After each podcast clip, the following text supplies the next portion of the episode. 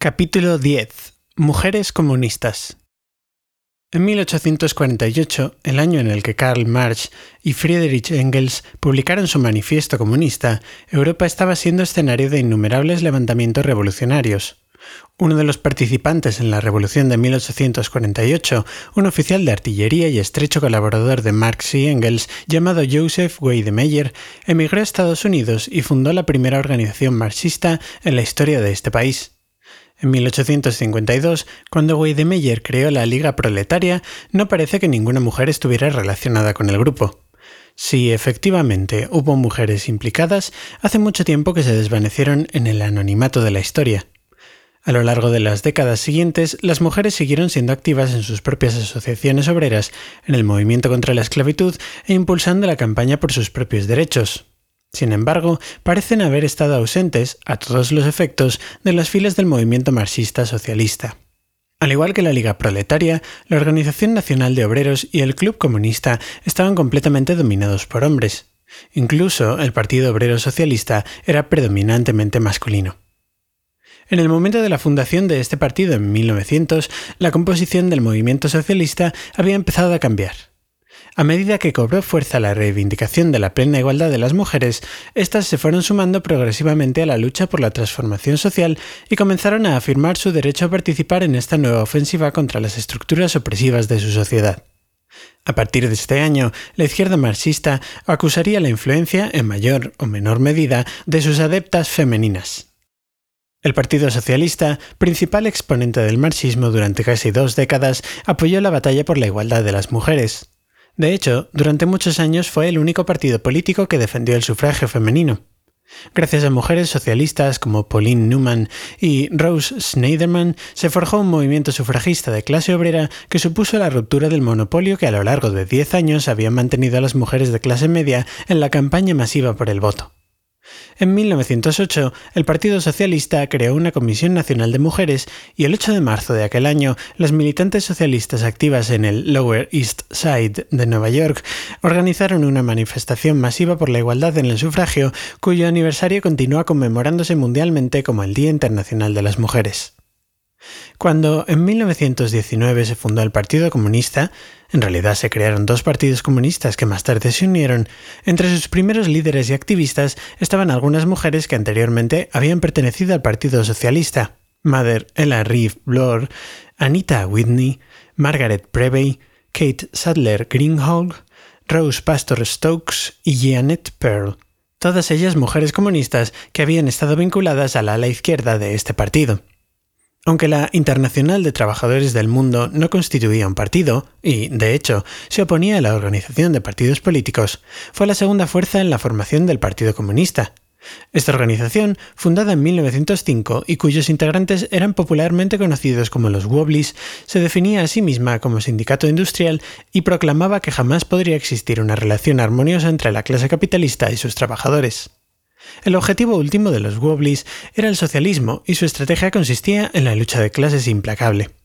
Cuando aquel año Big Bill Haywood convocó la primera reunión de esta organización, dos de los líderes obreros organizadores que se sentaron en la tribuna eran mujeres, Mother Mary Jones y Lucy Parsons.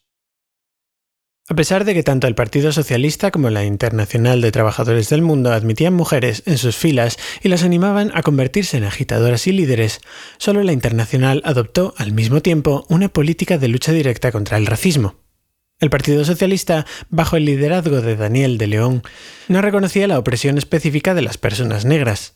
Aunque la gran mayoría de los trabajadores negros realizaban tareas agrícolas, aparceros, agricultores arrendatarios y jornaleros en las haciendas, los socialistas consideraban que solo los proletarios eran relevantes para su movimiento. Hasta el destacado líder Eugene Debs sostenía que las personas negras no precisaban una defensa global de sus derechos a la igualdad y a la libertad como grupo. Puesto que la preocupación primordial de los socialistas era la lucha entre el capital y el trabajo, Debs mantenía que no tenemos nada especial que ofrecer a los negros. Al igual que la Internacional de Trabajadores del Mundo, su principal objetivo era organizar a la clase asalariada y desarrollar una conciencia de clase revolucionaria socialista. Sin embargo, a diferencia del Partido Socialista, la Internacional dedicó una atención explícita a los problemas concretos de las personas negras. En opinión de Mary White Ovington, En este país hay dos organizaciones que han mostrado una preocupación por los plenos derechos de los negros. La primera es la Asociación Nacional para el Progreso de las Personas de Color. La segunda organización que ataca la segregación de esta comunidad es la Internacional de Trabajadores del Mundo. La Internacional se ha colocado del lado de los negros. Una socialista negra fue Helen Holman, líder y portavoz de la campaña para defender a la dirigente de su partido encarcelada, Kate Richards O'Hare pero como mujer negra era una anomalía dentro de las filas del Partido Socialista. Antes de la Segunda Guerra Mundial, el número de mujeres negras en la industria era insignificante y, en consecuencia, fueron prácticamente ignoradas por los aparatos de captación del Partido Socialista. Esta postura negligente de los socialistas en su interacción con las mujeres negras fue uno de los desventurados legados que tendría que superar el Partido Comunista. De acuerdo con el dirigente e historiador comunista William Z. Foster, durante los primeros años de la década de los 20, el partido no prestó atención a las demandas concretas de las mujeres negras en la industria. Sin embargo, en la década siguiente los comunistas llegaron a reconocer la centralidad del racismo en la sociedad estadounidense. Desarrollaron una fundada teoría de la liberación negra y forjaron una sólida trayectoria activista en la lucha global contra el racismo. Lucy Parsons Lucy Parsons continúa siendo una de las pocas mujeres negras cuyo nombre ha aparecido ocasionalmente citado en las crónicas del movimiento obrero estadounidense. Pero, casi por regla general, se la describe sencillamente como la devota esposa de Albert Parsons, el mártir de Haymarket. Ciertamente, Lucy Parsons fue una de sus más aguerridas defensoras, pero fue mucho más que una fiel esposa y que una viuda enfadada deseosa de defender y de vengar a su marido. Como confirma una reciente biografía escrita por Caroline Asbauch, su trabajo periodístico y de agitación en defensa de toda la clase trabajadora se extendió a lo largo de más de 60 años. La implicación de Lucy Parsons en las luchas obreras comenzó casi una década antes de la masacre de Haymarket y se mantuvo durante otros 50 años. Su evolución política fluctuó desde su defensa juvenil del anarquismo hasta su pertenencia al Partido Comunista durante sus años de madurez. Nacida en 1853, Lucy Parsons ingresó en el Partido Obrero Socialista en 1877. Durante los años posteriores, sus artículos y sus poemas aparecerían en el periódico de esta organización anarquista, The Socialist, y, además, se convertiría en una activa organizadora del Sindicato de Mujeres Obreras de Chicago. Su marido fue uno de los ocho líderes obreros radicales detenidos tras los disturbios provocados por la policía el 1 de mayo de 1886 en la Plaza Haymarket de Chicago. Inmediatamente, Lucy Parsons inició una campaña de luchas por la libertad de los acusados de Haymarket. A raíz de sus viajes por todo el país, se dio a conocer como una destacada líder obrera y como una de las principales defensoras del anarquismo. A causa de su reputación, se convirtió en objetivo demasiado frecuente de la represión. Por ejemplo, en Columbus, Ohio, el alcalde prohibió un discurso que debía pronunciar en el mes de marzo y su negativa a acatar esta orden hizo que la policía la encarcelara. En una ciudad tras otra, se le cerraban los salones en el último momento, los detectives se colocaban en las esquinas de las salas de reunión y la policía la mantenía bajo una vigilancia constante. La policía de Chicago llegó incluso a arrestar a Lucy Parsons y a sus dos hijos mientras su marido estaba siendo ejecutado. Uno de los agentes hizo el siguiente comentario. Esta mujer es más temible que mil alborotadores juntos. Aunque era negra, hecho que a menudo ocultó a causa de las leyes que prohibían los matrimonios interraciales, y mujer, Lucy Parsons afirmaba que la explotación global de la clase trabajadora por parte del capitalismo eclipsaba el racismo y el sexismo. En su opinión, las personas negras y las mujeres, por el hecho de ser víctimas de la explotación capitalista, debían dedicar todas sus energías a la lucha de clases en la misma medida que las personas blancas y que los hombres. Las personas negras y las mujeres no sufrían formas especiales de opresión y no había una necesidad real de que los movimientos de masas se enfrentaran específicamente al racismo y al sexismo. Según Lucy Parsons, el sexo y la raza eran hechos que venían determinados por la propia existencia y que los patronos manipulaban con el objetivo de justificar el mayor grado de explotación al que sometían a las mujeres y a las personas de color. Los negros sufrían la brutalidad de la ley Lynch porque su pobreza como grupo les convertía en los trabajadores más vulnerables. ¿Hay alguien tan estúpido como para creer que estos ultrajes han sido descargados sobre el individuo negro por ser negro? Preguntaba Parsons en 1886. En absoluto. Es porque él es pobre, porque es dependiente, porque, como clase, es más pobre que sus hermanos blancos, esclavos asalariados del norte. Lucy Parsons y Mother Mary Jones fueron las primeras mujeres que se unieron a la organización obrera radical conocida como la Internacional de Trabajadores del Mundo. Ambas mujeres gozaban de mucho respeto dentro del movimiento obrero y fueron invitadas a sentarse en la presidencia junto a Eugene Debs y a Big Bill Haywood durante la convención fundacional de la Internacional. En el discurso que dirigió a los delegados de la convención, Lucy Parsons mostró su especial sensibilidad hacia la opresión de las trabajadoras, a quienes consideraba manipuladas por los capitalistas en su afán de reducir los salarios de toda la clase trabajadora. Las mujeres de este país no tenemos derecho al voto aunque queramos utilizarlo, pero tenemos nuestro trabajo. Cada vez que hay que reducir los salarios, la clase capitalista utiliza a las mujeres para hacerlo. Además, en una época en la que la difícil situación de las prostitutas era prácticamente ignorada, Parsons dijo en la convención de la Internacional que ella también hablaba por mis hermanas, a las que veo en Chicago cuando salgo por la noche. Durante la década de los 20, Lucy Parsons comenzó a vincularse con las luchas del recién creado Partido Comunista. Al igual que muchas otras personas, la Revolución Obrera de 1917 en Rusia le había causado una honda impresión y le hizo confiar en el posible triunfo final de la clase obrera en Estados Unidos. Cuando, en 1925, los comunistas y otras fuerzas progresistas fundaron el Comité Obrero Internacional de Defensa Legal, se convirtió en una activa colaboradora de este nuevo grupo.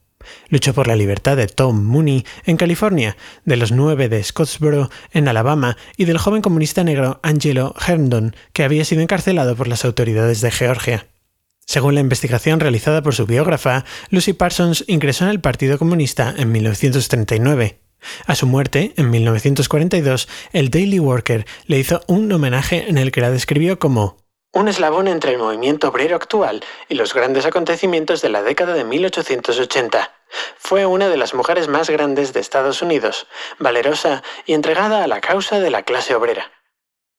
El Riff Blor Nacida en 1862, esta extraordinaria agitadora y organizadora de los trabajadores a favor de los derechos de las mujeres, de la igualdad de los negros, de la paz y del socialismo, que fue conocida popularmente como Mother Bloor, ingresó en el Partido Socialista poco después de su fundación.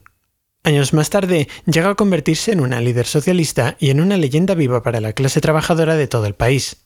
Desplazándose en autostop de un rincón a otro de Estados Unidos, infundió grandes dosis de energía en un número incalculable de huelgas. Los conductores de tranvías de Filadelfia fueron los primeros en escuchar sus discursos llamando a la huelga. Entre los trabajadores que en otras partes del país se beneficiaron de sus asombrosas dotes oratorias y de sus poderosas capacidades organizadoras, había mineros, trabajadores de la industria textil y aparceros.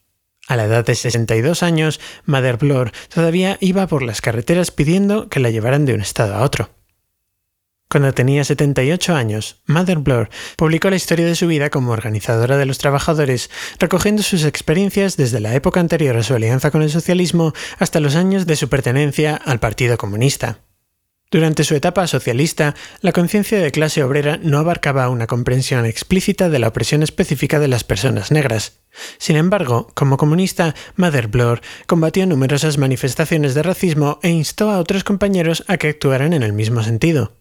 Por ejemplo, en 1929, cuando el Comité Obrero Internacional de Defensa Legal celebró su convención en Pittsburgh, Pensilvania, habíamos reservado habitaciones para todos los delegados en el Hotel Monongahela, cuando llegamos a altas horas de la noche con 25 delegados negros, el gerente del hotel nos dijo que aunque podían quedarse a pasar la noche, al día siguiente, a primera hora, todos ellos tenían que marcharse.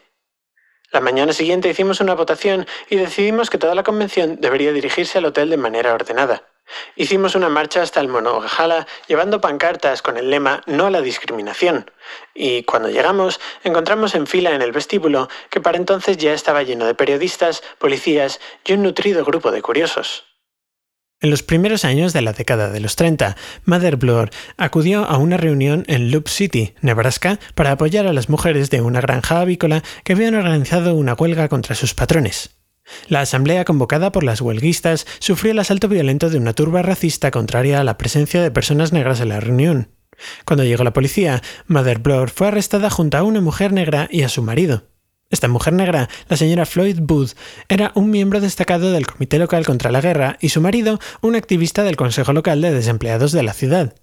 Cuando los granjeros de la localidad recogieron el dinero suficiente para pagar la fianza de Mother Blore, ella rechazó la ayuda insistiendo en que no se marcharía sin que el matrimonio Booth pudiera acompañarla. Sentía que no podía aceptar la fianza y dejar a los dos camaradas negros en la cárcel en medio de aquella atmósfera tan peligrosa, cargada de un intenso odio hacia los negros. En aquella misma época, Mother Bloor organizó una delegación estadounidense para asistir a la Conferencia Internacional de Mujeres de París. Cuatro de las delegadas eran negras. Capitola Tasker, una parcera de Alabama, alta y grácil, que era el alma de toda la delegación. Julia Jackson, elegida por los mineros de Pensilvania, una mujer que representaba a los chicos de Scottsboro, y Mabel Bird, una brillante licenciada con matrícula de honor por la Universidad de Washington que había ocupado un cargo en la Oficina Internacional del Trabajo. En la Conferencia de París de 1934, Capitola Tasker fue una de las tres mujeres elegidas para ocupar un cargo en el Comité Ejecutivo de la Asamblea junto a Mother Bloor y a la representante del Partido Socialista. Mabel Bird, la licenciada negra, fue elegida como una de las secretarias de la conferencia. Una de las figuras que más destacó en la conferencia fue Lulia Jackson, la representante negra de los mineros de Pensilvania. En su convincente respuesta a la facción pacifista que acudió al encuentro, sostuvo que el apoyo a la guerra contra el fascismo era el único medio para garantizar una paz significativa. En el transcurso de las deliberaciones, una de las mujeres comprometida con el pacifismo había formulado la siguiente protesta. Creo que en este manifiesto contra la guerra hay demasiadas referencias a la lucha. Se dice que se lucha contra la guerra, que se lucha por la paz. Lucha, lucha, lucha. Muchas somos mujeres, somos madres y no queremos luchar. Sabemos que incluso cuando nuestros niños se portan mal, somos tiernas con ellos y les ganamos con amor, no luchando contra ellos. Lulia Jackson respondió con un argumento lúcido y sin rodeos. Damas, se acaba de decir que no debemos luchar, que debemos ser delicadas y amables con nuestros enemigos, con aquellos que están a favor de la guerra. Yo no puedo estar de acuerdo con eso. Todo el mundo sabe que la causa de la guerra es el capitalismo. Sencillamente, no podemos darles su cena a esos malvados capitalistas y llevarles a la cama como hacemos con nuestros hijos. Debemos luchar contra ellos. Como Mother Bloor relata en su autobiografía, todo el mundo se rió y aplaudió, hasta los pacifistas y, consiguientemente, el manifiesto contra la guerra fue aprobado por toda la Asamblea. Cuando Capitola Tasker, la parcera negra de Alabama, se dirigió a la conferencia, las congregadas escucharon su comparación entre el fascismo europeo de aquellos momentos con el terror racista que las personas negras sufrían en Estados Unidos. Su vívida descripción de los asesinatos que se cometían en el sur y que perpetraban las turbas racistas dio a conocer a las delegadas reunidas en París la violenta represión infligida contra los aparceros que intentaban organizarse en Alabama. Según explicaba Capitola Tasker, su oposición al fascismo era muy profunda, puesto que ella misma ya había sido víctima de sus terribles estragos. Concluyó su discurso con la canción de los aparceros, cuya letra adaptó especialmente para la ocasión. Como el árbol firme junto al río, no nos moverán. Contra la guerra y contra el fascismo, no nos moverán. Tras el viaje de regreso en barco de la delegación estadounidense, Mother Bloor recogió el testimonio conmovedor de Capitola Tasker sobre sus experiencias en París. Mother, cuando vuelva a Alabama y salga a ese algodonal que hay detrás de nuestra vieja cabañita, me quedaré pensando para mí misma. Capitola, ¿realmente visitaste París y viste a todas aquellas mujeres maravillosas y escuchaste todas aquellas magníficas palabras? ¿O que tú hayas estado allí ha sido solo un sueño? Y si resulta que realmente no fue un sueño, pues, ea, Mother, correré a contar por todo Alabama todas las cosas que he aprendido estando aquí y les voy a decir cómo las mujeres de todo el mundo están luchando para parar la guerra y el tipo de terror que sufrimos en el sur. Como concluyeron Mother Bloor y sus camaradas del Partido Comunista, la clase trabajadora no puede asumir su papel histórico como fuerza revolucionaria si los trabajadores no luchan implacablemente contra el veneno social del racismo. La larga y portentosa lista de triunfos ligados al nombre de Ella Rive Bloor son una muestra de que esta comunista blanca fue una aliada fiel y coherente del movimiento de liberación negro. Anita Whitney cuando en el seno de una acaudalada familia de San Francisco nació Anita Whitney en 1867, nadie hubiera podido sospechar que acabaría convirtiéndose en la presidenta del Partido Comunista de California. Quizá fuera su destino hacerse activista política, pues inició su trabajo como voluntaria en centros benéficos y sociales, siendo todavía una recién licenciada de Wellesley, la prestigiosa Universidad para Mujeres de Nueva Inglaterra, y, en poco tiempo, ya se había convertido en una activa luchadora a favor del sufragio femenino. A su regreso a California, Anita Whitney se unió a la Liga por la Igualdad de Sufragio y fue elegida presidenta de esta asociación justo a tiempo para ver cómo su estado se convertía en el sexto del país que extendía el derecho a votar a las mujeres. Ingresó en el Partido Socialista en 1914. A pesar de la postura de relativa indiferencia adoptada por su partido hacia las luchas de las personas negras, ella apoyó decididamente las causas antirracistas.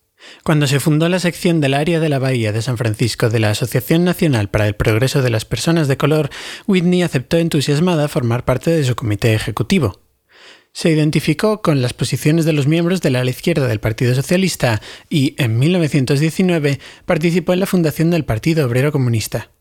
Poco tiempo después, este grupo se fundiría con el Partido Comunista estadounidense. El año 1919 también fue el de las infames redadas anticomunistas iniciadas por el fiscal general del Estado, A. Mitchell Palmer. Anita estaba llamada a convertirse en una de sus numerosas víctimas. Ella sabía, porque así se le informó, que las autoridades habían prohibido el discurso que tenía previsto pronunciar ante el club de mujeres vinculadas al centro de Oakland de la Liga Civil de California. Pero, a pesar de la prohibición oficial, el 28 de noviembre de aquel año ella se dirigió a la concurrencia para hablar sobre la cuestión negra en Estados Unidos. Sus observaciones hicieron hincapié en la cuestión de los linchamientos.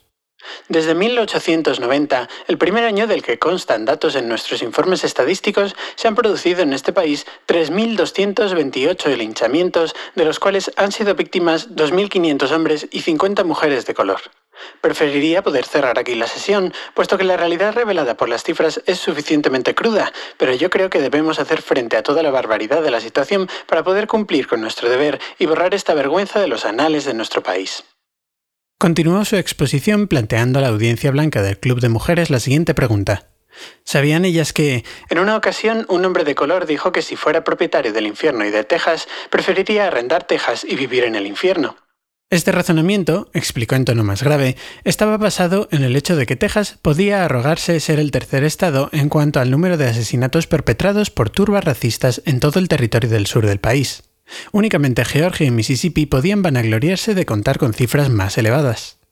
En 1919 todavía resultaba algo extraño que una persona blanca apelara a otras de su misma raza para que se alzaran contra el azote del linchamiento. La propaganda racista generalizada y, en particular, la repetida evocación del mito del violador negro habían dado como resultado la deseada separación y distanciamiento entre las razas. Incluso en los círculos progresistas, las personas blancas a menudo vacilaban a la hora de condenar públicamente los linchamientos que generalmente se justificaban como reacciones lamentables ante las agresiones sexuales de los hombres negros contra las mujeres blancas del sur. Anita Whitney se encontraba entre aquellas personas blancas cuya visión permaneció despejada a pesar del poder de la propaganda racista dominante, y estuvo dispuesta a asumir las consecuencias de su postura antirracista. Aunque no había duda de que sería arrestada, optó por hablar acerca del linchamiento al Club de Mujeres Blancas de Oakland. Tal y como se esperaba, al concluir su discurso fue detenida y acusada por las autoridades de prácticas sindicales ilícitas. Posteriormente, Whitney fue declarada culpable y condenada a una pena de cárcel en la prisión de San Quintín, donde pasó varias semanas antes de ser liberada bajo fianza en espera a que el Tribunal de Apelación dictara una sentencia definitiva. Este proceso no concluyó hasta que en 1927 el gobernador de California emitió su indulto. Como mujer blanca del siglo XX, Anita Whitney fue una pionera de la lucha contra el racismo, ella y otros como ella forjarían junto con sus camaradas negros la estrategia del Partido Comunista para la emancipación de la clase obrera. Un elemento central de esta estrategia lo constituiría la lucha por la liberación negra. En 1936, Anita Whitney se convirtió en la presidenta del Partido Comunista en el estado de California y poco tiempo después fue elegida para ocupar un cargo en el Comité Nacional del Partido.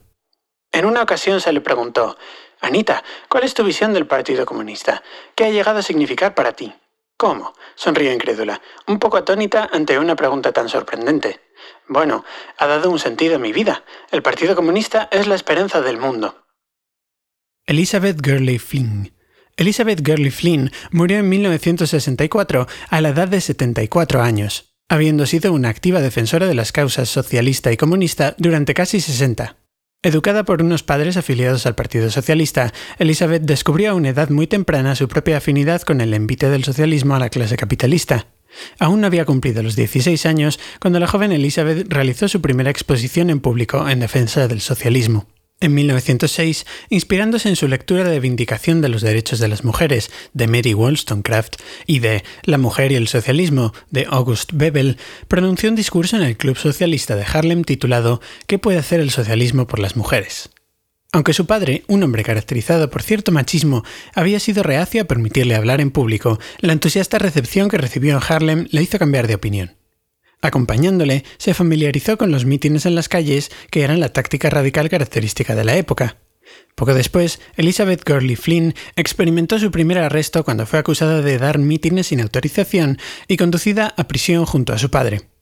Elizabeth Gurley Flynn acababa de cumplir los 16 años y su carrera como agitadora por los derechos de la clase trabajadora había despegado. Su primera tarea fue la defensa de Big Bill Haywood, que había sido víctima de un montaje organizado por el cártel del cobre para imputarle la comisión de un delito. Durante sus viajes por el oeste del país en su apoyo, se unió a las luchas que estaba organizando la Internacional en Montana y en Washington, y se convirtió en una de las principales organizadoras de la Internacional después de haber sido miembro durante dos años del Partido Socialista. Elizabeth Gurley Flynn se dio de baja del mismo, convencida de su esterilidad y de su carácter sectario si se comparaba con aquel movimiento de base popular que estaba cepillando el país. En 1912, cuando ya llevaba a sus espaldas una nutrida experiencia huelguista que incluía numerosos enfrentamientos con la policía, Elizabeth Gurley Flynn se dirigió a Lawrence, Massachusetts, cuando sus trabajadores textiles se declararon en huelga. Las reivindicaciones de estos trabajadores eran sencillas y contundentes. En palabras de Mary Heaton Vorse, los salarios en Lawrence eran tan bajos que el 30% de la plantilla ganaba menos de 7 dólares a la semana. Los trabajadores que percibían más de 12 dólares a la semana suponían menos de una quinta parte de la misma. Estaban divididos por nacionalidades y hablaban más de 40 idiomas y dialectos diferentes, pero estaban unidos por unos medios de vida exiguos y por la muerte de sus hijos. Uno de cada cinco niños moría antes de cumplir un año. Había pocas ciudades en Estados Unidos con una tasa de mortandad más elevada, y todas ellas eran ciudades industriales. Según Vors, que estaba encargada de cubrir el desarrollo de los acontecimientos para el Harper Weekly, de todas las personas que dirigieron sus palabras a la reunión de huelguistas, Elizabeth Gurley Flynn fue la fuente de inspiración más poderosa para los trabajadores. Sus palabras fueron las que les alentaron a resistir. Cuando habló Elizabeth Gurley Flynn, la excitación de la multitud se hizo visible. Cuando esta joven de ojos azules irlandeses y de piel blanca como la nieve se puso de pie, con su mata de pelo negro recogido sobre la cabeza, era el vivo retrato de una temprana líder revolucionaria. Su apelación a la solidaridad les removió, les levantó el ánimo. Fue como si una llamarada hubiera recorrido la audiencia, algo vigorizante y poderoso, un sentimiento que hizo que la liberación fuera posible para todos. Durante sus viajes como agitadora huelguista de la Internacional, Elizabeth trabajó algunas veces junto a Frank Little, el conocido líder indio nativo. Por ejemplo, en 1916 ambos representaron a los Wobblies durante las huelgas que sacudieron las minas de hierro que se concentraban en la cordillera de Mesabi, Minnesota. Apenas un año más tarde, Elizabeth supo que Frank había sido víctima de un linchamiento en Butte, Montana. Un grupo de violentos le había atacado después de dirigir algunos discursos de agitación a los mineros en huelga de la zona. Por la noche, seis hombres enmascarados vinieron al hotel y derribaron la puerta, sacaron a rastras de la cama a Frank, le llevaron a un viaducto construido para permitir el paso del ferrocarril a las afueras de la ciudad y le colgaron. Un mes después de la muerte de Frank, un informe realizado por las autoridades federales acusaba a 168 personas de haber conspirado con él para impedir la aplicación de ciertas leyes de Estados Unidos. Elizabeth Gurley Flynn era la única mujer entre los acusados y Ben Fletcher, un estibador de Filadelfia y líder de la Internacional, la única persona negra cuyo nombre aparecía en este informe. Según se desprende de sus reflexiones autobiográficas, Elizabeth Gurley Flynn fue consciente de la opresión especial que sufrían las personas negras desde el comienzo de su carrera política. Indudablemente, su implicación en la internacional hizo que se agudizara su conciencia de la importancia de las luchas antirracistas. Los Wobblies públicamente declaraban Solo hay una organización obrera en Estados Unidos que admita a trabajadores de color en condiciones de absoluta igualdad con los blancos, la Internacional de Trabajadores del Mundo. En la Internacional, el trabajador de color, sea hombre o mujer, está en pie de igualdad con todos y cada uno de los demás trabajadores. Pero la Internacional era una organización sindicalista cuya atención se centraba en los trabajadores industriales y, gracias a la discriminación racista, la gran mayoría de ellos todavía eran blancos. Entre la reducida minoría de trabajadores industriales negros prácticamente no había mujeres, ya que estas ocupaciones seguían estando vetadas para ellas. De hecho, la mayoría de trabajadores negros, tanto hombres como mujeres, todavía trabajaban en la agricultura o en el servicio doméstico. Por lo tanto, solo una pequeña fracción de la población negra era potencialmente susceptible de entrar en contacto con un sindicato industrial, a no ser que el mismo luchara tenazmente por la admisión de las personas negras en las fábricas. Elizabeth Gurley Flynn se integró activamente en el Partido Comunista en 1937 y en poco tiempo emergió como una de las líderes más importantes de esta organización. Su estrecha colaboración con comunistas negros como Benjamin Davis y Claudia Jones le permitió desarrollar una nueva comprensión del papel central que ocupaba la liberación negra dentro de la batalla global por la emancipación de la clase obrera. En 1948 publicó un artículo sobre el significado del Día Internacional de las Mujeres en Political Affairs, la revista teórica del partido, en el que sostenía que el derecho al trabajo, a la formación, a la promoción en el empleo y al reconocimiento de la antigüedad, así como la protección de la salud y de la seguridad y a unos servicios de atención a la infancia adecuados, sigue siendo la demanda urgente de las mujeres obreras organizadas y son medidas necesarias para todas aquellas que están sometidas a unas duras condiciones de trabajo, especialmente las mujeres de la comunidad negra. En este mismo artículo, al criticar la desigualdad entre las mujeres y los hombres veteranos de guerra, recordaba a sus lectores que las condiciones que sufrían las veteranas negras eran aún peores que las de sus hermanas blancas. De hecho, por regla general, las mujeres negras estaban atrapadas en un triple cruce de opresiones. Todo obstáculo y toda desigualdad que se levanta contra las mujeres blancas estadounidenses es mil veces más grave respecto a las mujeres de la comunidad negra, ya que éstas sufren una triple explotación, como negras, como trabajadoras y como mujeres. En épocas más recientes, este mismo análisis, formulado como una triple encrucijada, fue el que propondrían las activistas negras que trataron de incidir en las primeras etapas del movimiento contemporáneo de liberación de las mujeres. Si bien la primera biografía de Elizabeth Gurley Flynn, I Speak My Own Peace, o The Rebel Girl, proporciona trazos fascinantes de sus experiencias como agitadora de la internacional, su segundo libro, The Alderson Story, o My Life as a Political Prisoner, revela una nueva madurez política y una conciencia más profunda del racismo. Durante el ataque contra el Partido Comunista desencadenado en la era McCarthy, Flynn fue arrestada en Nueva York junto a otras tres mujeres acusadas de aleccionar y promover el derrocamiento violento del gobierno. Las otras mujeres eran Marian Backrack, Betty Gannett y Claudia Jones, una negra de Trinidad que había emigrado siendo muy joven a Estados Unidos. En junio de 1951, las cuatro mujeres comunistas fueron conducidas por la policía al Centro de Detención de Mujeres de Nueva York. El único episodio agradable que iluminó nuestra estancia allí se produjo con motivo de una fiesta de cumpleaños que Elizabeth, Betty y Claudia organizaron para una de las prisioneras. Una joven negra de 19 años, abatida y solitaria, había mencionado casualmente que al día siguiente sería su cumpleaños. Las tres mujeres se las arreglaron para conseguir un pastel de la Intendencia de Comisaría. Con pañuelos de papel hicimos velas para la tarta. Con las servilletas cubrimos la mesa dejándola lo más bonita que pudimos y cantamos el feliz cumpleaños. Pronunciamos unos discursos y ella se puso a llorar de felicidad por la sorpresa. Al día siguiente recibimos una nota suya que decía lo siguiente. Queridas Claudia, Betty y Elizabeth, me alegro mucho de lo que hicisteis por mi cumpleaños. Realmente no sé cómo agradeceroslo. Ayer fue uno de los mejores cumpleaños de mi vida Creo que, aunque todas vosotras seáis comunistas, sois las mejores personas que jamás he conocido. La razón por la que pongo comunistas en esta carta es porque a algunas personas no les gustan los comunistas por la sencilla razón de que piensan que los comunistas están en contra del pueblo estadounidense, pero yo no pienso así. Yo creo que vosotras sois unas de las personas más buenas que jamás he conocido en mis 19 años de vida y nunca os olvidaré esté donde esté. Espero que todas salgáis de este lío y que nunca tengáis que volver a un lugar como este. Después del juicio celebrado contra ellas en aplicación de la ley Smith, nota de la traductora sobre la ley Smith. El esfuerzo bélico estadounidense durante la Segunda Guerra Mundial marcó un momento decisivo en la historia del Partido Comunista de este país. Por un lado, el movimiento obrero estadounidense ganó un protagonismo excepcional. El paro descendió de 9 millones en junio de 1940 a 780.000 en septiembre de 1943. Como describe Angela Davis, el número de mujeres trabajadoras aumentó un 50%, constituyendo en 1943 un tercio del total de la fuerza de trabajo, cuya tercera parte continuaría trabajando después de 1945. Más de un millón de negros, en su mayoría del sur, encontraron trabajo en los centros industriales del norte y del oeste del país, entre ellos muchas mujeres que hasta entonces estaban empleadas en el servicio doméstico. Al mismo tiempo, la expansión de la fuerza de trabajo impulsada por el desarrollo de la industria bélica produjo un crecimiento en su combatividad y en sus expectativas laborales y sociales.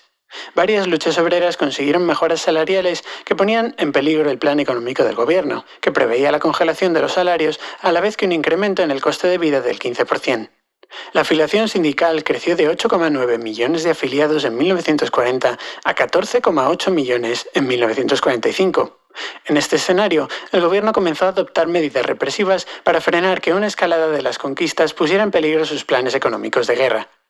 En junio de 1943 se aprobó la Ley Smith-Connolly, que, entre otras cosas, autorizaba al gobierno a ocupar una fábrica en huelga que amenazara con interferir la producción bélica, prohibía la instigación a las huelgas y prohibía la participación de los sindicatos en campañas políticas, lo que suponía un marcaje de los partidos obreros.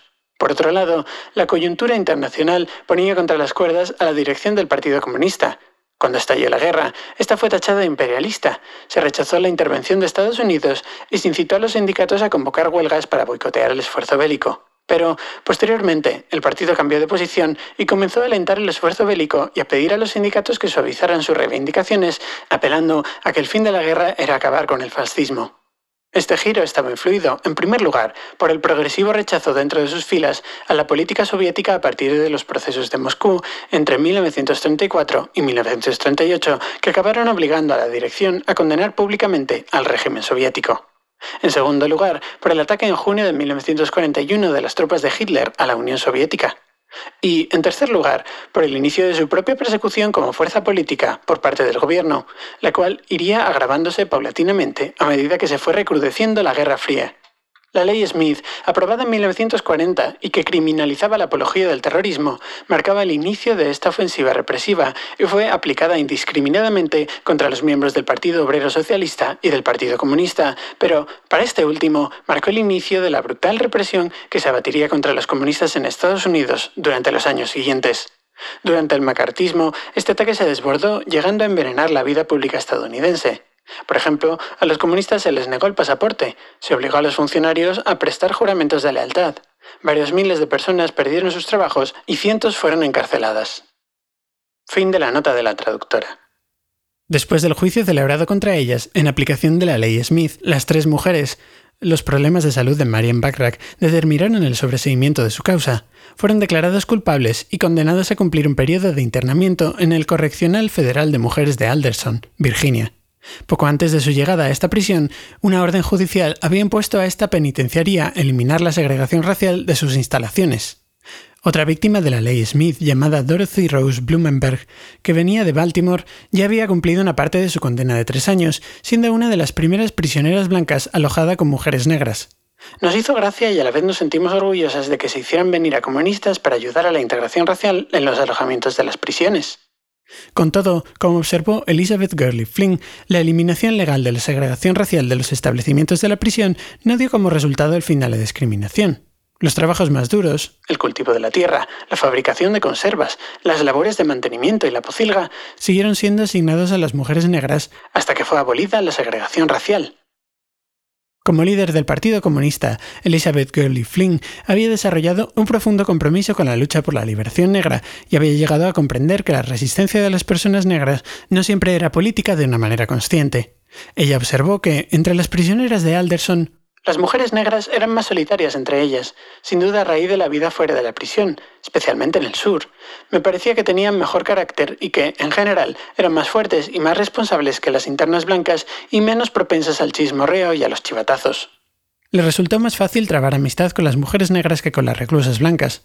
Francamente, confiaba más en las mujeres negras que en las blancas. Se controlaban mejor, eran menos histéricas, menos engreídas, más maduras. Y las mujeres negras, a su vez, eran más receptivas a Elizabeth. Quizá percibían en esta comunista blanca una afinidad instintiva en la lucha. Claudia Jones. Nacida en Trinidad cuando todavía pertenecía a las Indias Occidentales Británicas, Claudia Jones emigró a Estados Unidos con sus padres a una edad todavía muy temprana. Al cabo del tiempo, se convirtió en una de las innumerables personas negras que se unieron por todo el país al movimiento para liberar a los nueve de Scottsboro. Su trabajo en el Comité de Defensa de los Acusados de Scottsboro fue lo que le hizo entrar en contacto con miembros del Partido Comunista para terminar adhiriéndose al mismo apasionadamente. Claudia Jones era solo una joven de 20 años cuando asumió la responsabilidad del Comité de Mujeres del partido y llegó a convertirse en un símbolo de lucha para las mujeres comunistas de todo el país. Entre los muchos artículos publicados por Claudia Jones en Political Affairs, uno de los más sobresalientes fue el aparecido en el número de junio de 1949 titulado punto final a la desatención de los problemas de las mujeres negras. Su visión de las mujeres negras en este artículo intentaba refutar los habituales estereotipos machistas respecto a la naturaleza del papel de las mujeres. Como observaba Jones, el liderazgo de las mujeres negras siempre había sido indispensable para la lucha de su pueblo por la libertad. Por ejemplo, los relatos históricos ortodoxos pocas veces mencionaban el hecho de que las huelgas de aparceros de la década de los 30 fueron promovidas por mujeres negras. Además, las mujeres negras, bien como trabajadoras, bien como esposas, jugaron un papel impresionante en la época anterior a la constitución del Congreso de Organizaciones Industriales, tanto en las huelgas como en las luchas, para conseguir el reconocimiento de las ideas del sindicalismo industrial en sectores industriales como el del automóvil, el embalaje, el acero, etc. Más recientemente, la militancia de las sindicalistas negras se ha hecho visible en la huelga de las empaquetadoras que trabajan en sus propios domicilios y, de modo mucho más nítido, en la huelga de los tabaqueros, donde líderes como Miranda Smith y Velma Hopkins han emergido como destacadas sindicalistas.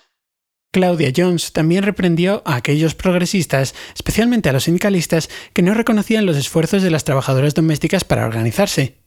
En su opinión, el hecho de que la mayoría de las trabajadoras negras todavía estuvieran empleadas en el servicio doméstico hacía que las actitudes paternalistas hacia las criadas condicionaran la definición social prevaleciente de las mujeres negras en su conjunto. La continua relegación de las mujeres negras al trabajo doméstico ha ayudado a perpetuar e intensificar el desprecio hacia todas las mujeres de la comunidad negra. Jones no temía recordar a sus propios amigos y camaradas blancos que hay demasiados progresistas e incluso algunos comunistas que todavía son culpables de explotar a las trabajadoras domésticas negras. Y algunas veces también son culpables de participar en el envilecimiento de las mismas en sus conversaciones con sus vecinos burgueses o dentro de sus propias familias. Claudia Jones era fundamentalmente comunista, una comunista entregada a la causa que pensaba que el socialismo contenía la única promesa de liberación para las mujeres negras, para las personas negras en su conjunto y, de hecho, para la clase obrera multirracial. Por lo tanto, su crítica estaba motivada por el deseo constructivo de instar a sus compañeros y camaradas blancos a purgarse de actitudes racistas y sexistas. E, igualmente, estaba dirigida al propio partido. Debemos conducir un intenso debate en nuestros clubes sobre el papel de las mujeres negras, con el objetivo de equipar a los miembros de nuestro partido con una comprensión clara que les habilite para emprender las luchas necesarias en los talleres y en las comunidades. Tal y como muchas mujeres negras habían argumentado antes que ella, Claudia Jones proclamaba que las mujeres blancas dentro del movimiento progresista, y especialmente las comunistas, tenían una responsabilidad especial hacia las mujeres negras. La propia relación económica de las mujeres negras con las blancas, que perpetúa las relaciones según el modelo señora-criada, alimenta las actitudes despreciativas y es tarea de las mujeres blancas progresistas y especialmente de las comunistas luchar a conciencia contra todas las manifestaciones de supremacismo blanco, palpable o sutil. Cuando Claudia Jones llegó al Correccional Federal para Mujeres de Alderson a cumplir la condena de prisión dictada en aplicación de la ley Smith, descubrió en este lugar un auténtico microcosmos de la sociedad racista que le era tan conocida. Si bien un mandamiento judicial obligaba a la prisión a eliminar la segregación de sus instalaciones, Claudia fue enviada a un alojamiento para reclusas de color, lo que la aisló de sus dos camaradas blancas, Elizabeth Gurley Flynn y Betty Gannett. Esta separación fue especialmente dolorosa para Elizabeth Gurley Flynn, ya que, además de camaradas, ella y Claudia eran íntimas amigas. Cuando Claudia fue liberada de la prisión en octubre de 1955, diez meses después de que las tres comunistas hubieran llegado a Alderson, Elizabeth se sintió feliz por su amiga, a pesar de todo el dolor que sabía que le produciría su ausencia. Mi ventana daba a la carretera y pude verla marchar. Se giró, se giró para decir adiós con la mano y allí estaba ella, alta, esbelta, hermosa, vestida de color oro tostado, para luego desaparecer. Fue el día más duro de mi estancia en la prisión. Me sentí tremendamente sola. El día en que Claudia Jones abandonó a Alderson, Elizabeth Gurley Flynn escribió un poema titulado Adiós Claudia. Lentamente se fue acercando el día, querida camarada, el día hacia algo que de ti me debía separar. Día tras día, un presentimiento oscuro y doliente se deslizaba en mi corazón a punto de llorar. Ya no volveré a verte bajar el camino a zancadas. Ya no volveré a ver tus ojos sonrientes y el brillo de tu cara. Ya no volveré a oír tu risa alegre abrir el cielo con una carcajada, ni a sentir en medio de este triste lugar de tu amor estar rodeada. Las palabras no podrán expresar mi nostalgia por ti, estos días lánguidos, de soledad, de pensamientos sin compartir. Me siento desolada y vacía esta mañana, lóbrega y gris, encarando este mi futuro solitario que la prisión acaba por ceñir. Por momentos me parece como si nunca hubieras estado en Alderson, de lo llena de vida, de lo alejada de aquí que me pareces, del orgullo de tu andar, de tu hablar, de tu trabajar, de tu existir. Tu presencia aquí es como una alucinación empañada y febril. Pero ahora el sol brilla, atravesando la niebla y la oscuridad, y siento una súbita alegría de que aquí ya no estarás, de que hoy de nuevo camines por las calles de Harlem, y de que hoy, al menos para ti, nazca la libertad. Seré fuerte en nuestra fe común, querida camarada. Seré autosuficiente y firme y honesta con nuestros ideales. Seré fuerte para mantener mi mente y mi alma fuera de prisión, y los amados e imborrables recuerdos de ti serán mi aliento e inspiración. Poco después de que Claudia Jones fuera liberada de Alderson, las presiones del macartismo condujeron a su deportación a Inglaterra. Allí condujo durante algún tiempo su trabajo político editando la revista West Indian Gazette, pero su débil salud no dejó de deteriorarse y pronto contrajo una enfermedad que acabó con su vida.